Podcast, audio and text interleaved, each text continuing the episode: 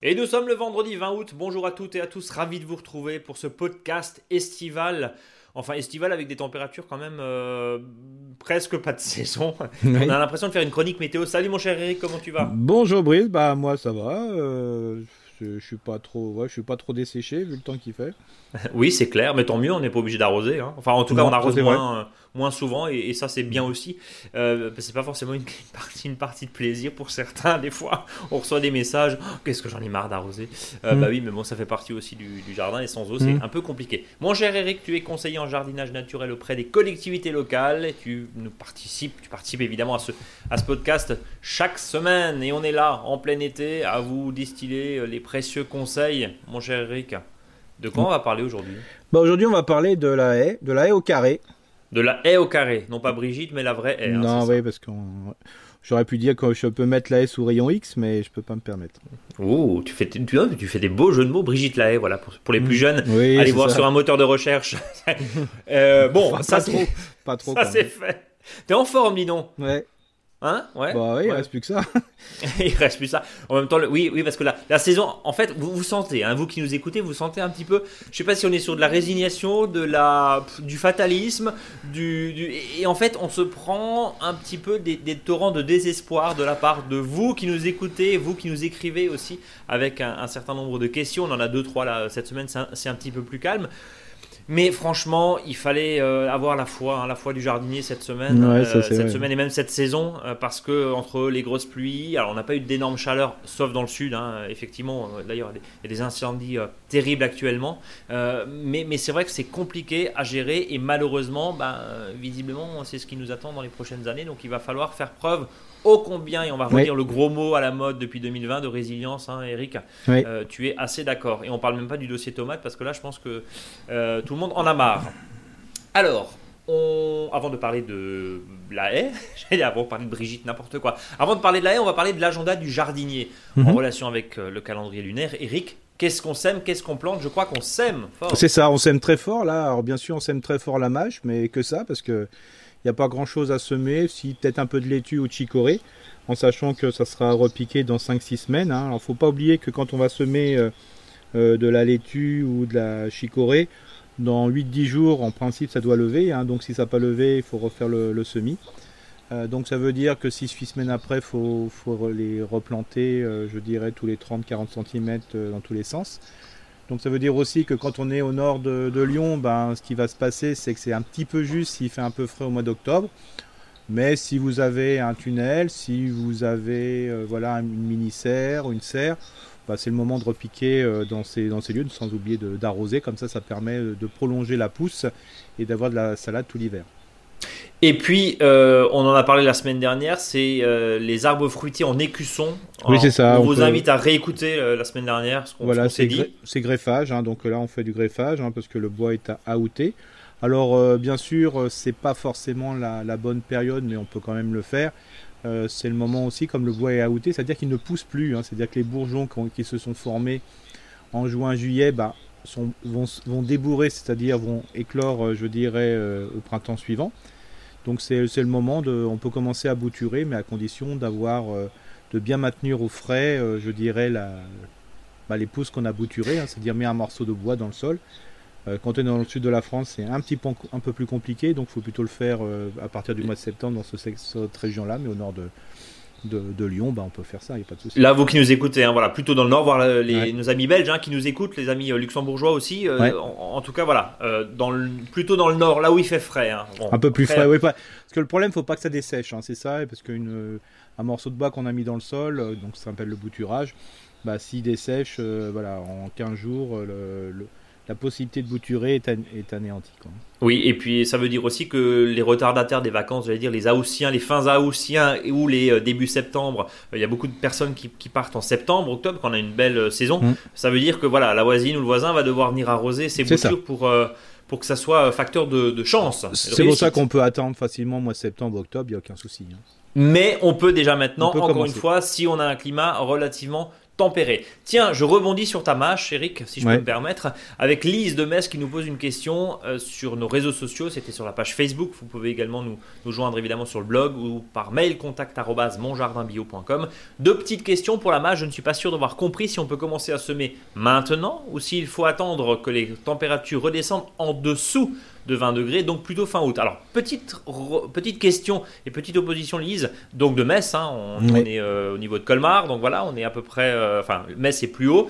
Euh, bon, fin août, il peut aussi faire très chaud, hein, on, Oui, oui, non, on sait mais là, pas forcément ce qui vient. Euh, déjà, voilà, déjà cette première question, on avait dit et tu avais dit, attention, dans les climats, enfin dans les, dans, dans les zones Il fait- tempérées. Ouais, c'est hein, ça, Si donc vous êtes le- à Nice, c'est pas la peine. Ouais, voilà, c'est un petit peu juste, euh, en sachant que bon, une mâche qui ne lève pas, bah, elle va lever quand euh, ça sera le bon moment. hein, donc on peut même semer. Mais faut pas, voilà, faut mieux, faut mieux le faire au bon moment. Là, je veux dire, à Metz, il n'y a pas de souci, hein, faut y aller à fond. Là, hein. Bon, Là, vous pouvez choisir toutes les mâches possibles, hein, et je dirais même c'est mieux de le faire maintenant. Euh, comme ça, vous avez quand même une salade, euh, je dirais, euh, d'hiver, enfin de début d'hiver et non pas de fin d'hiver. hein. donc c'est ça qui est intéressant. Bon, donc voilà, Mo- euh, Lise, Lise, pardon. Lise, on peut semer la, la, la mâche dès maintenant, vous qui êtes euh, du côté de, de Metz. Une deuxième question de Lise, question courge. J'ai des beaux pieds de potimarron qui courent vite, font beaucoup de fleurs, mais pas de fruits à l'horizon encore. C'est grave, docteur, ou les fruits peuvent encore arriver. Merci beaucoup à vous deux. Euh, Qu'est-ce qu'on peut dire à, à Lise sur la, Bah, la là, venue les- de ces potimarrons Bah, les potimarrons, là, il va y avoir des, des fruits, il n'y a pas de souci. hein. On a encore euh, presque un mois et demi, euh, je dirais, de, de pousses. hein. donc, euh, c'est un légume qui peut venir, euh, je dirais, en arrière-saison. Hein. C'est pas, c'est pas très Donc c'est normal qu'à ce stade-là, il n'y a pas Oui, encore de fruits, contrairement aux autres courges, Tout ce qui est butternut, tout ce qui est potimarron, ça, ça marchera encore. Bon, Peut-être que les potimarrons, ils seront pas si gros que les ceux attendus. Oui. Euh, là, j'en avais, il y en avait qui se plaignent déjà parce qu'ils avaient déjà des, des potirons à maturité, ils n'en avaient pas envie de les manger, quoi. Donc euh, voilà, donc là c'est pas très grave. Hein, donc c'est donc laisser courir un peu les rameaux. Par contre, il faut peut-être les arrêter à un moment pour, éviter justement qu'ils qu'ils fassent que de la feuille. Alors ça faut savoir bien reconnaître les fleurs mâles, les fleurs femelles. Donc ça c'est intéressant. Je rappelle une fleur mâle, c'est vraiment une tige, donc euh, la tige de la feuille, le pétiole, avec euh, je dirais la fleur qui vient juste ap- après. Euh, la fleur femelle, ça sera euh, une tige, une petite boule et la fleur. Donc là, ça veut dire que les fleurs femelles vont arriver. Et il y aura du coup un fruit, et Voilà. c'est tout à fait normal, euh, Lise, encore une fois, que là, mi-août, on va dire, il n'y ait pas encore de fruits partout. Voilà. Partout, oui, bah, bien sûr, il y en a qui ont déjà des potirons, des potimarrons et tout ça, mais là, on peut en avoir en fin de saison. Et surtout pour ceux qui ont des butternuts. Alors là, il n'y a pas de souci, ça va venir. Ils sont peut-être pas aussi gros que, que ceux qui sont des fois début saison, mais sont, les petits sont aussi bien. hein. Bon, ça c'est dit. Une nouvelle question, merci beaucoup pour votre super podcast. J'ai oublié le, le nom, je crois que c'était sur notre blog, hein, pardonnez-moi. Concernant les rhododendrons, faut-il enlever des fleurs après la floraison? À quelle période faut-il tailler le rhododendron?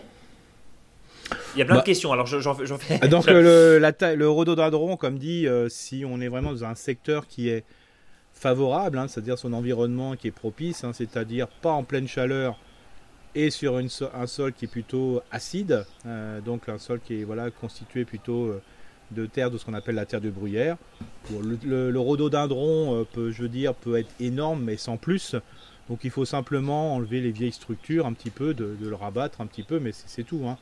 Il n'y a pas une taille très très stricte du rhododendron. hein. C'est vraiment, on peut s'il pousse bien, on lui donne une forme tout à fait normale. On enlève quelques rameaux, c'est rien de, spécial. Et rappelle-nous la période du coup? Ah bah ça, ça se fait. euh, il faut plutôt le faire juste après la floraison. hein. Ça c'est toujours euh, plus intéressant, comme le, pareil pour les azalées. Euh, comme ça, ça permet de ne pas toucher les futurs rameaux à fleurs. voilà. Donc c'est pour ça le faire juste après, c'est toujours très intéressant. Alors après, si vraiment les, les rhodos ont fait beaucoup de, je dirais, de, de fleurs et surtout que ces fleurs ont fructifié, l'intérêt c'est d'en laisser une ou deux et puis d'enlever le reste. Quoi. Autre question hein, de la même personne, je vais tâcher de, de retrouver le prénom. Nos plantes tomates sous serre sont envahies par des araignées rouges. Que Mhm. faire? Nous habitons en climat de montagne. hein, voilà. Alors si les araignées, souvent quand il y a des araignées rouges, c'est qu'il y a eu euh, des traitements peut-être au cuivre ou au soufre. hein. C'est ça qui fait le voilà. Alors ce que je conseille, c'est de faire un. S'il y a vraiment des, beaucoup d'araignées rouges, hein, je rappelle, euh, c'est des araignées euh, qui sont euh, voilà toutes petites, hein, vraiment qu'on qu'on voit à peine. Hein, faut pas se tromper là-dessus, qui font des micro piqûres et qui euh, aspirent, je dirais, euh, les cellules C'est un vrai souci, Eric? Oui, oui, quand il y en a beaucoup, Ouais. oui, ça peut être, euh, Ouais. ça peut être important. Je savais pas qu'il peut y avoir autant sur les, les tomates. hein, on me l'apprend là, Euh, parce que souvent les araignées rouges c'était un problème d'une époque. euh, quand il y avait vraiment trop de traitements, c'est-à-dire plus on traitait contre les araignées, les araignées rouges à une époque, plus il y en avait, parce que justement comme la, la reproduction est rapide, euh, bah, au bout d'un moment il y avait des araignées qui étaient- capables de, lutter contre le produit qu'on mettait. hein. Donc euh, quand les gens, les arboriculteurs notamment, ou tous les producteurs de fruits ont décidé de plus traiter contre les araignées rouges, mais il y a moins de problèmes d'araignées rouges. hein. Donc euh, ça, ça qui est intéressant, bah là ce que je conseillerais, c'est qu'il y a un petit déséquilibre à mon avis dans la, serre, hein. donc euh, ça, doit être, ça doit être ça, parce qu'en principe l'araignée rouge elle n'est pas aussi percutante. Ce que je conseillerais, c'est un petit, un petit savon noir, hein. ça sera pas, pas trop de mal le soir. on, on- on va rappeler la, la proportion, la dose du savon noir. C'est une cuillère à café par litre d'eau, c'est ça, Eric Ouais, peu on peut mettre un peu plus. Hein, Un dans peu ces- plus, ouais. c'est pas très très grave hein, par litre d'eau. Donc euh, voilà. Par contre, il faut que ce soit un savon noir, savon noir, pas un savon, pas un produit à base de savon noir. Oui, et, oui, et pas que du pec vaisselle, et pas du Saint, et, pas du, pardon, euh, pas euh, du, euh, qu'est-ce que j'ai du Carolin la dernière fois, savon Ouais, Marseille. ah ouais, Attention aussi, voilà, Ouais, ou au c'est- savon c'est- noir. Enfin, toutes les préparations euh, pseudo-naturelles, mais qui sont en fait très industrielles et très marketées. Attention, du vrai savon noir. Voilà. Euh, vous en trouvez un peu partout. Euh, mais voilà, il faut que ce soit du vrai Mm. savon noir. Et attention aussi à la dilution. Oui. Parce que euh, quand c'est euh, quand c'est d'un savon noir qui est liquide, il faut vraiment, vraiment, vraiment euh, y aller au fouet, quoi, pour que ça soit Oui, très, ça. très bien. Sinon, le, savon est au fond du. Le- Voilà, le ça, savon- ça, ça reste sur les côtés et puis on, voilà, faut vraiment, faut on vraiment est y aller. quoi. On est d'accord. Euh, toujours, je, prolonge. hein, euh, Mm. c'est, euh, Il y a eu 4 ou 5 questions. Nous habitons en climat de montagne. Quand ramasser les oignons? Ah bah les, les oignons, c'est vraiment simple. C'est quand euh, les, les tiges commencent à, à, à tomber naturellement, quoi. hein, ça se courber. Et donc là, on peut y aller, mais il faut jamais dépasser le, le, le 1er septembre. Ok, bah, là aussi. Et attention, climat de montagne. Qui dit climat de montagne dit, on en a parlé la semaine dernière hein, aussi. On Mm. avait euh, une euh, mode, d'ailleurs, je crois, qui, qui, qui disait en, en Savoie, il me semble. Euh, elle nous a remercié d'ailleurs de parler de l'agriculture, ou en tout cas du, du jardinage de montagne, parce que c'est vrai qu'on Ouais. essaie d'être le plus large possible. Euh, pareil, même question les patates ont fané, est-ce qu'on peut les laisser en terre? Non, on peut y aller là. Oui, on peut y aller. Alors, on peut y aller, alors, sauf si c'est du, Du la- le- si le mildiou, c'est Ouais. le mildiou qui a été la cause de, que le, le pomme de terre soit fané. Attention, parce que le mildiou va être dans le sol et ça va faire pourrir les pommes de terre. C'est pour ça que cette année, j'ai conseillé de, de les enlever assez rapidement. Euh, parce que sinon, les pommes de terre deviennent noires et puis après ne sont ni consommables, ni euh, on ne peut pas les conserver non plus. Euh, donc ça c'est important, mais sinon on peut vraiment les laisser en terre. hein. Et un, un maraîcher me disait encore l'année dernière, bah, la meilleure conservation se fait en terre. Voilà, donc il y en a qui les, les sortent qu'au mois de septembre, début octobre. Sauf si c'est une région où, la- où y a beaucoup de, où le sol est un peu gras, donc c'est un peu plus compliqué pour les faire sécher. Mais sinon, on peut les laisser en terre, sauf cette année parce qu'il y a eu beaucoup d'attaques de mildiou. Bon, voilà en tout cas pour euh, euh, toutes ces questions. Vous aussi, n'hésitez pas à nous Oui. envoyer. Une De toute question. façon, pour le, tout ce qui Ouais. est montagne, il faut savoir que euh, on peut prendre, je dirais, tous les, les renseignements que l'on a sur Internet et compagnie, et puis vous vous rajoutez un mois hein, pour faire simple. Ouais, quasiment. hein. Oui, ça ça, dépend après de l'altitude, évidemment. hein. On est, euh, Mais, mais c'est vrai que on- on- certains sont. On on dit l'agriculture de montagne, mais ça commence à euh, 500, 600, 800 mètres d'altitude, évidemment. hein. On- Il ne s'agit pas forcément de cultiver des, des tomates euh, sur le Mont Blanc, mais, mais quand on dit, voilà, dans des fonds de vallée notamment, c'est des masses d'air qui Mhm. sont très humides, avec des fois des, des ensoleillements qui sont vraiment réduits, parce que quand on est au fond d'une vallée, bah forcément il y a une partie qui a beaucoup moins de soleil, hein. ça, ça semble Mhm. assez, euh, assez logique, euh, avec le cône nombre, donc c'est vrai que c'est un petit peu compliqué Oui. aussi à piloter. Oui, et puis il y a une Euh, notion d'adret et du bac hein, aussi, hein, la partie ensoleillée au soleil ou celle qui ne l'est pas. Oui, c'est ça. et, de gestion. euh, de gestion. Et puis après, il faut pas oublier que euh, même si des fois on peut, ça peut paraître moins chaud, il faut pas oublier que quand on est sur un terrain en pente, donc souvent en montagne, euh, les rayons du soleil sont perpendiculaires, même si le soleil est bas.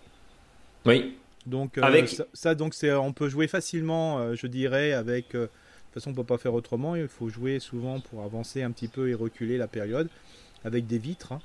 Euh, comme ça, ça permet euh, de, de prendre euh, la perpendicularité des, des rayons et c'est assez intéressant. quoi.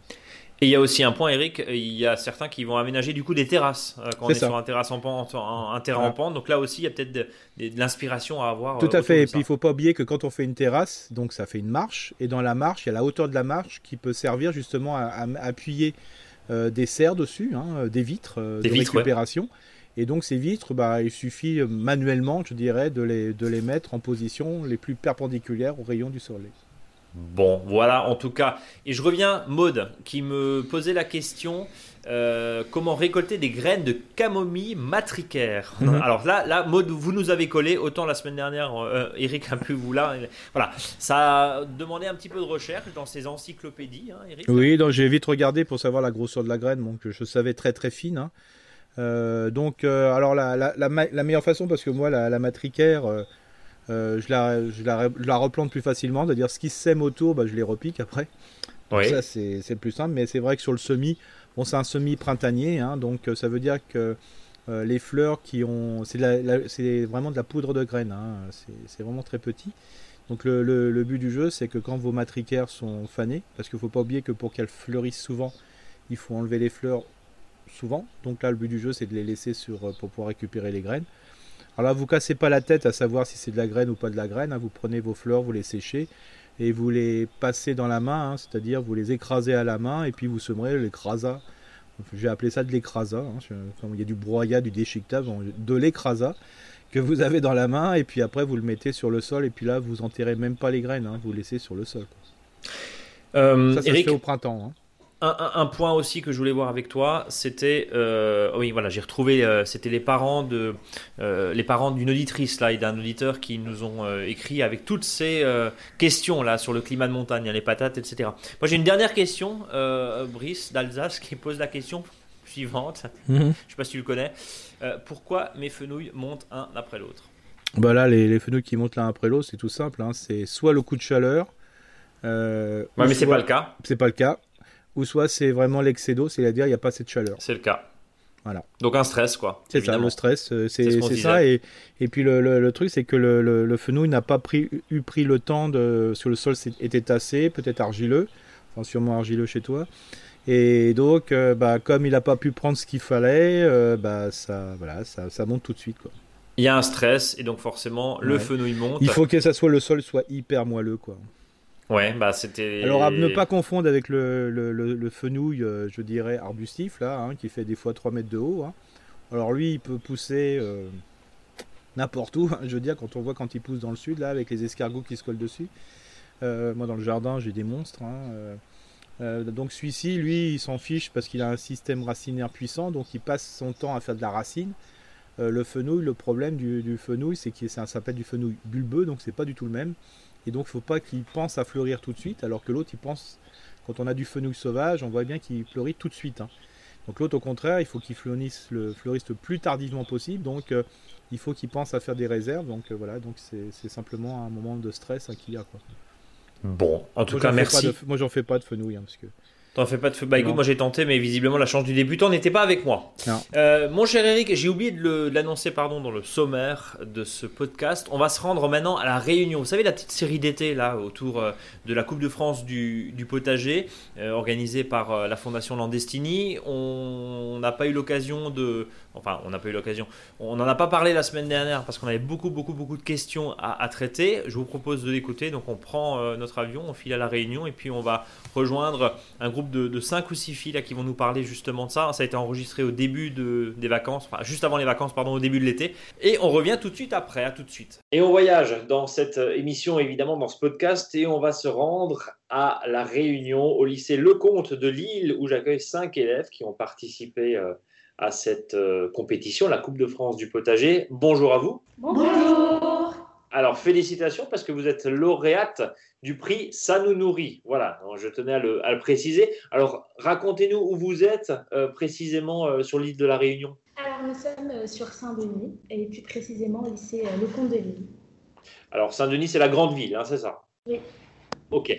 Alors, euh, comment est le climat chez vous, justement, en ce moment? Euh, alors, le climat à l'île de la Réunion est un climat tropical, mais il y a environ 200 microclimats et qui va, du, qui va de l'humide au sec.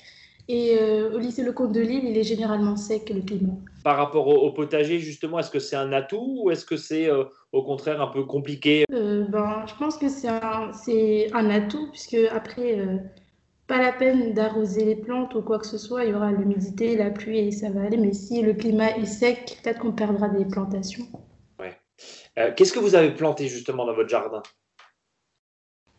Euh, alors, on a planté des plantes typiques de l'île de la Réunion qu'on appelle euh, des plantes longtemps. Euh, alors, on a planté euh, des radis, du piment, des choux, de la salade et ben, des patates douces. Et tout ce que je viens de citer, ben, ils ont poussé.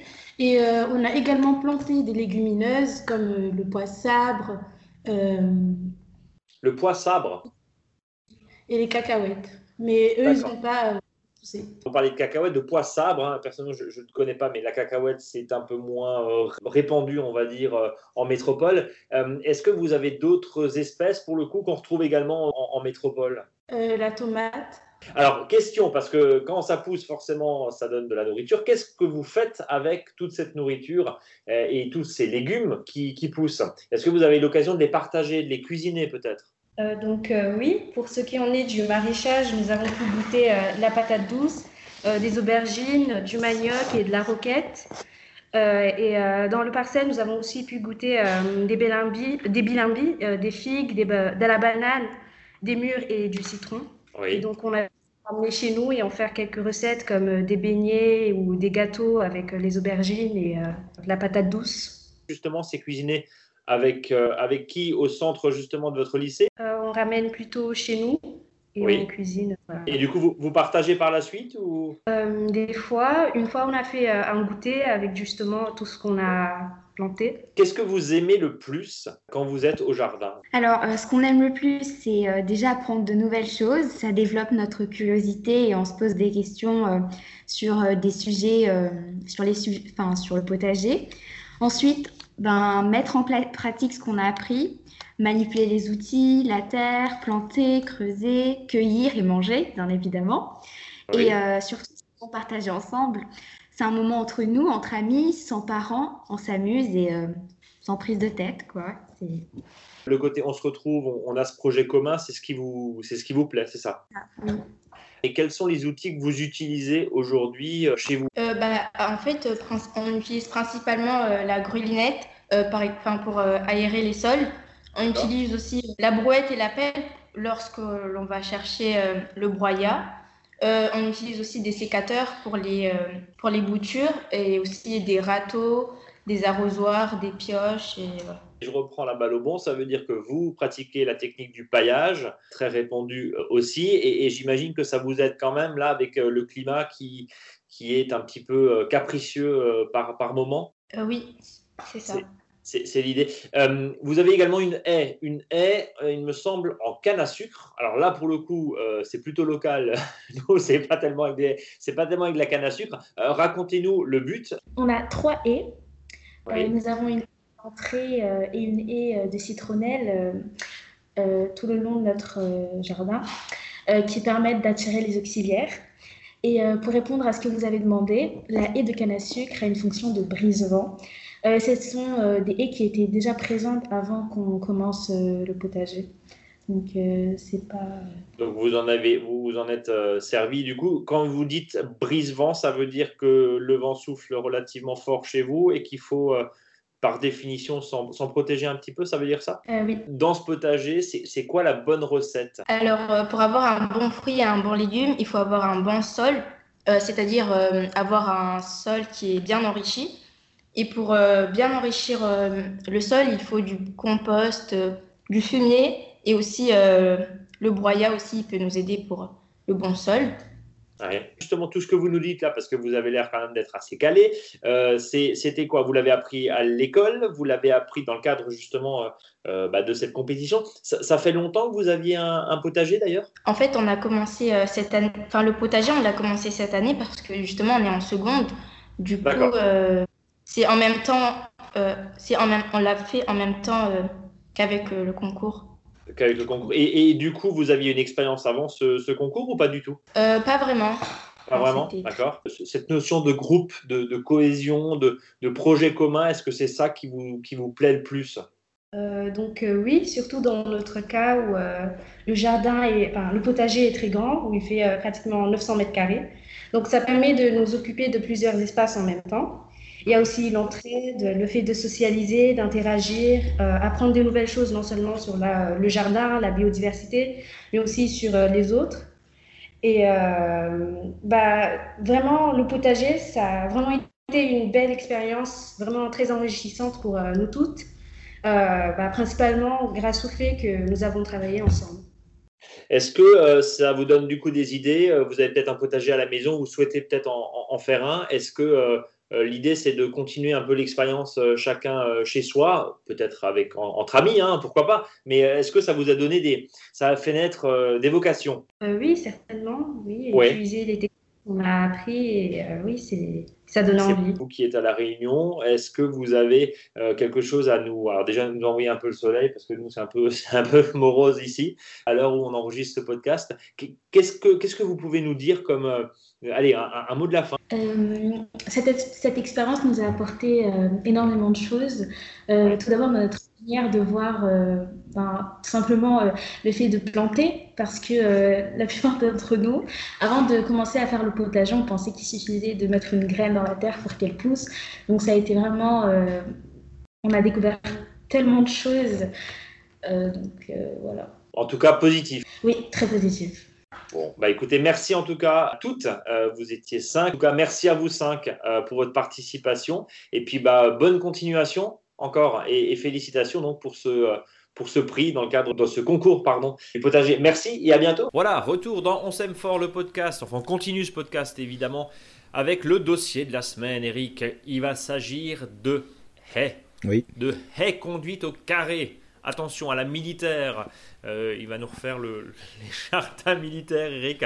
Euh, on va parler de la taille d'entretien. Alors, on entend un petit peu tout. Oui, voilà, parce que faut, pourquoi parler des, arbres, des arbres, je veux dire, d'ornement à cette période? Parce que c'est fin août, c'est là qu'il faut faire ce qu'on appelle la taille de rectification, c'est-à-dire qu'au mois de juin, c'est là, c'est le gros moment quand on a des haies pour les tailler très strictement. Alors je parle des haies au carré, c'est-à-dire la haie de Troène, la haie de, euh, la haie de Charme. Alors, la haie de Tuya, ça rentre aussi dans le dans le dans l'histoire.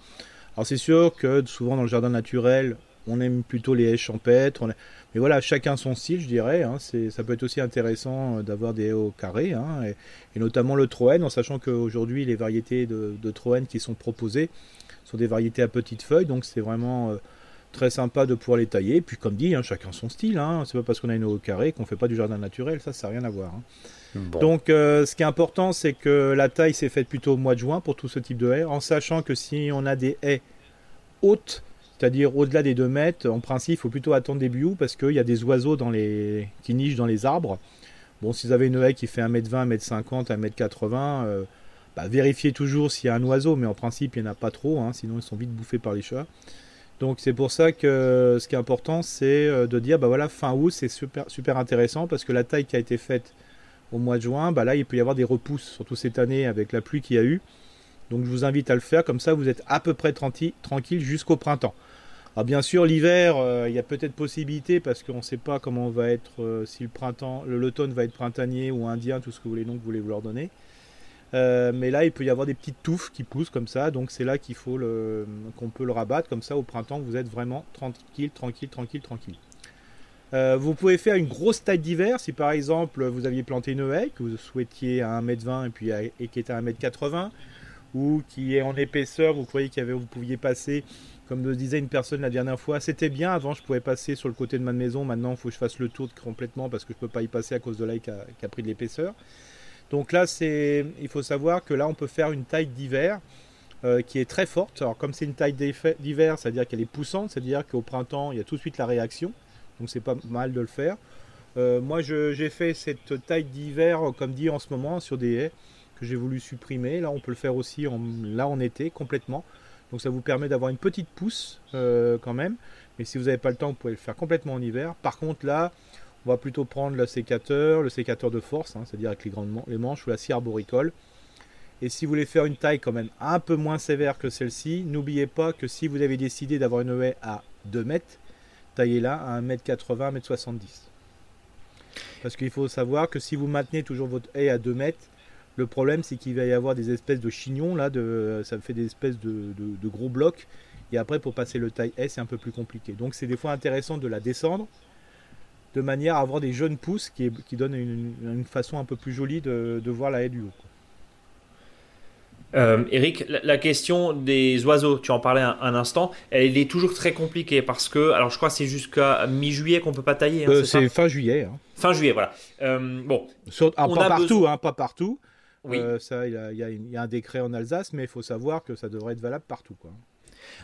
Ça veut dire que dans les autres régions, c'est pas forcément le cas? Non, pas, je, je suis pas sûr. De, du coup, ça, c'est, on parle, on parle bien du, d'un décret alsacien, là, donc un arrêté euh, préfectoral alsacien. Donc il n'y a, peut-être pas partout des arrêtés. Mais sachez qu'il faut toujours bien vérifier la présence ou non de nid. Donc à partir du 1er août, en principe, vous êtes tranquille.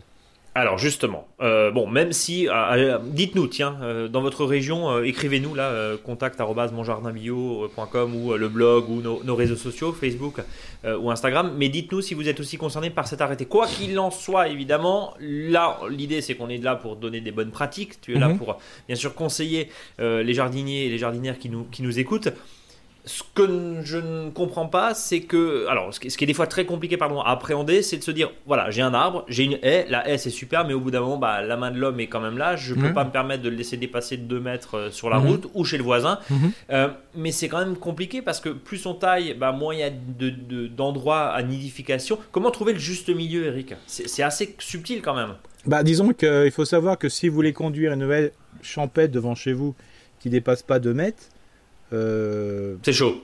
Vous aurez jamais d'oiseaux hein, pour faire ça. Oui, oui non mais c'est ça parce que Donc euh, c'est pour, ça que la haie, euh, je veux dire en principe, pour avoir une haie champêtre, il faudrait les mettre à 2 mètres du voisin pour dire que c'est une haie qui est quand même assez haute quoi. Hein. Et un peu fofolle quoi. voilà, c'est ça. On la laisse exprimer. et puis il faut être tranquille, puis il faut surtout pas intervenir, surtout pas pendant la période d'inification. Donc voilà, c'est des choix. Alors ça n'empêche pas qu'on a le droit d'avoir une haie, je dirais, bien au carré. Mais ça n'empêche pas aussi, peut-être que dans ce jardin, il y a un arbre haute tige où là, ça peut accueillir euh, un nichoir et ainsi de suite. Et là où je voulais en venir, justement, là où je voulais en venir, pardon Eric, est-ce que le fait de couper et de faire ta haie au carré, comme tu le disais, euh, peut être, on peut substituer finalement des lieux de nidification naturelle, euh, donc des, mm. des, arbres ou des haies champêtres très touffus, hein, c'est ce que tu mm. disais il y a un instant, par justement plein de nichoirs. Complètement. Bah, est-ce que, est que, oui, c'est le bon, c'est le bon euh, réflexe C'est le bon réflexe. Hein, c'est pareil que pour l'arbre fruitier, on dit souvent, bah faut planter des hautes tiges pour favoriser la biodiversité, compagnie. Si vous êtes sans arrêt dans votre haute tige à tailler, à faire des tailles d'hiver, euh, des tailles d'été, des trucs comme ça, il n'y aura mm. jamais d'oiseaux. Hein, ça va. Ils ont besoin de calme il faut, du calme, quoi. Hein. Alors des fois, je dis, bah voilà, c'est pas, c'est pas grave, tant pis, hein, mais par contre, ça n'empêche que, si vous avez un, arbre que vous taillez pas à côté parce que c'est une essence qui a pas besoin de, taille, bah, c'est là plutôt vous allez mettre un nichoir, ou si vous avez un arbre creux à côté parce que le sol et compagnie, bah là ça va. Donc euh, il faut faire une gestion et puis il faut surtout pas se prendre la tête, je dirais, euh, dire non il faut pas parce que je suis un protecteur des oiseaux. Euh, oui. on, peut être, on peut avoir, on peut être protecteur des oiseaux et avoir une haie au carré.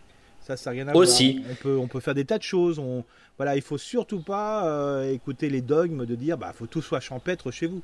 Si le soir euh, vous rentrez chez vous, euh, votre, votre, envie d'aller au jardin, c'est d'aller voir votre haie qui est bien rangée, bien droit et compagnie, mais vous avez complètement le droit. Hein. C'est bien parce qu'Eric, il est déculpabilisant. tout. Moi, je suis pas, mon jardin n'est pas de droit du Mais je, je comprends complètement. Euh, si je suis bien dans mon jardin, c'est si je peux aligner euh, ma chaise longue, euh, comme dit, à l'horizontale, en parallèle de ma haie, bah, si c'est ça qui vous plaît, bah, faites-le. Il n'y a pas de souci. Par contre, ça n'empêche pas qu'on peut avoir un sol de qualité, sans, sans intrants, pesticides ou engrais de synthèse.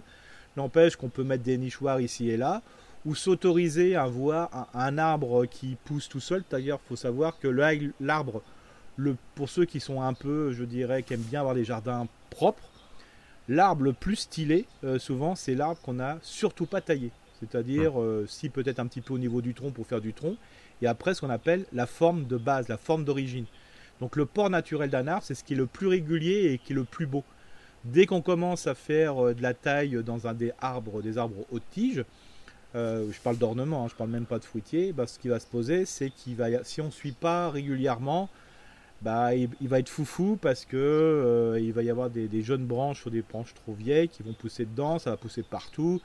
Alors souvent, si on, dit voilà, je veux un arbre qui fait 10 mètres et on, on, trouve une essence ou par rapport aux espèces une variété qui correspond aux 10 mètres, vous laissez faire tout seul, vous verrez, vous aurez l'arbre le, plus nickel au monde. Et là, par contre, on ne rentre pas dans cet arbre. Et là, je peux dire qu'il y a de la biodiversité et les oiseaux peuvent s'y installer. On va rappeler quand même hein, le nombre colossal de chenilles. Alors on parle, on va peut-être en parler euh, à la saison, c'est-à-dire fin d'année, euh, là euh, octobre-novembre. La, pro- la problématique des chenilles processionnaires, Eric, c'est un vrai fléau dans le sud de la France. C'est un vrai fléau qui commence à arriver euh, en Île-de-France. Nous, il y a visiblement dans les Vosges, là à Mm. côté de chez nous, euh, euh, c'est aussi un, un gros problème. La mésange, c'est le prédateur. Mais oui, euh, ce-. Idéal. Oui, bah, même les chenilles, euh, même les chenilles qui font des, des carpocaps. euh, Oui, bien sûr, non mais Voilà, voilà. Je veux dire, de toute façon, tout, tout individu est important. Voilà, c'est son invasion euh, qui, pose problème. hein. Je veux dire, on appelle ça les antagonistes. hein. Les le le- on parle pas de prédateurs, on parle ça d'antagonistes. Ça veut dire, plus on a des acteurs différents, euh, même des prédateurs, plus on a un équilibre. C'est ça qui est intéressant. Mais c'est les invasions qu'il ne faut pas.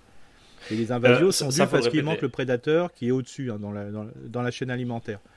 Donc il faut savoir que dans un écosystème, hein, qui, qui peut être aussi un champ, hein, un champ peut être aussi un écosystème s'il est, il est- il est cultivé en agro-écosystème, bah, ce qui est important, c'est d'avoir tous ces antagonistes. Mais il ne faut pas qu'il y ait de pullulation ou d'invasion parce que c'est là que ça pose souci. Donc euh, d'où l'intérêt d'avoir un... Mais par contre, il faut garder son style. C'est ça qui est important.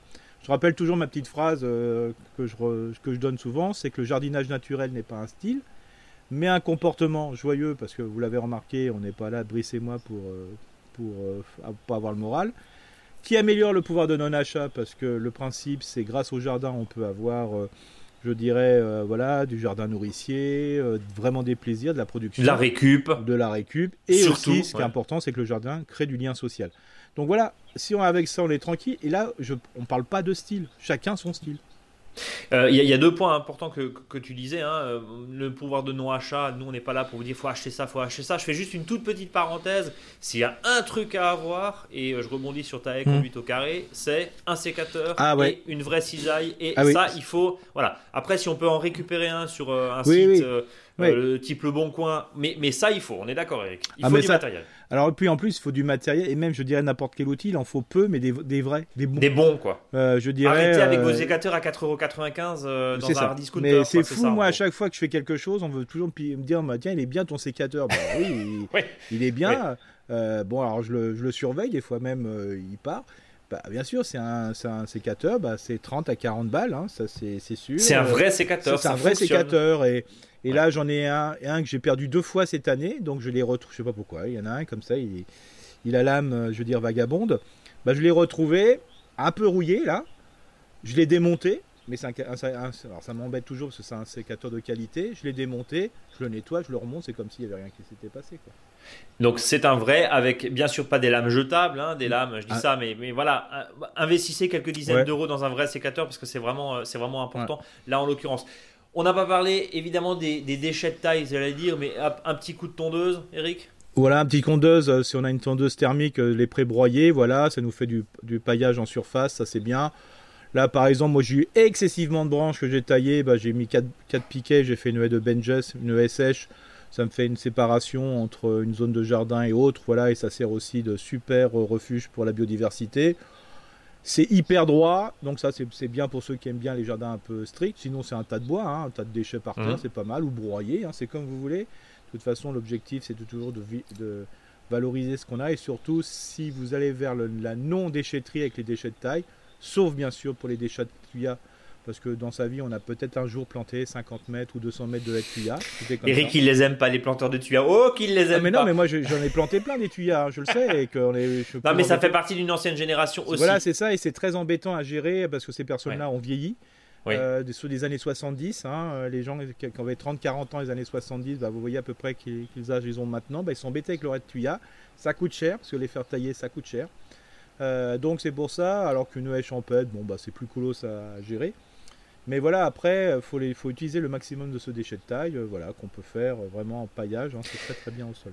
Eric, je, je saisis la balle au bon. Ça veut dire que le bazar, tu disais, c'est un, c'est un style de vie. C'est un. alors, encore une fois, on n'est pas du tout là pour donner des leçons, et je pense que Non. vous qui nous suivez de façon, euh, euh, comment dire, euh, fidèle et, répétée et, pérenne, vous vous en êtes rendu compte. Eric, il n'est pas du tout là pour dire voilà, ça c'est bien, ça c'est pas bien. Les jardins en ligne, c'est très bien. Les jardins un peu foufou, c'est très bien aussi. Mais ça veut dire que, et tu nous conseilles très régulièrement, d'organiser finalement un bazar, un bazar organisé, une zone où c'est un peu foufou, où euh, c'est quelques branchages qui traînent un petit peu au fond du jardin, parce que non seulement euh, ça permet de faire un support à hérisson, mais ça permet de faire un support à plein de choses aussi. Les bourdons peuvent aller nicher. Oui, bien Euh, sûr. c'est ça, Eric. Et, et- et là, c'est une- c'est un espace, alors bien sûr ça dépend de la taille de votre terrain, mais c'est un espace quasiment obligatoire que tu nous conseilles fortement en tout cas. Oui, de toute façon, il y, a un, des, un bazar quoi. il y a même des opérations qui sont faites dans les villages, de dire euh, un mètre carré pour la biodiversité.